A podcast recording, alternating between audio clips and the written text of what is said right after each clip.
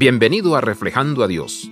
Sal de las sombras y entra en su maravillosa luz. No desobedezcas el mensaje al que fuiste destinado.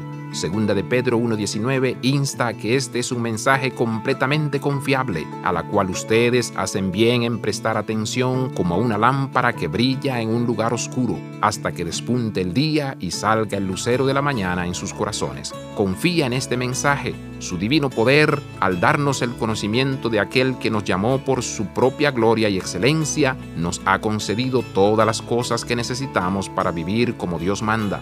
Así Dios nos ha entregado sus preciosas y magníficas promesas para que ustedes, luego de escapar de la corrupción que hay en el mundo debido a los malos deseos, lleguen a tener parte en la naturaleza divina. Segunda de Pedro 1:3 al 4. Amigos, es hora de que crezcamos en nuestra salvación.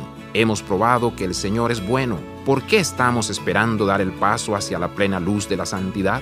Abraza la vida de santidad. Visita reflejandoadios.com.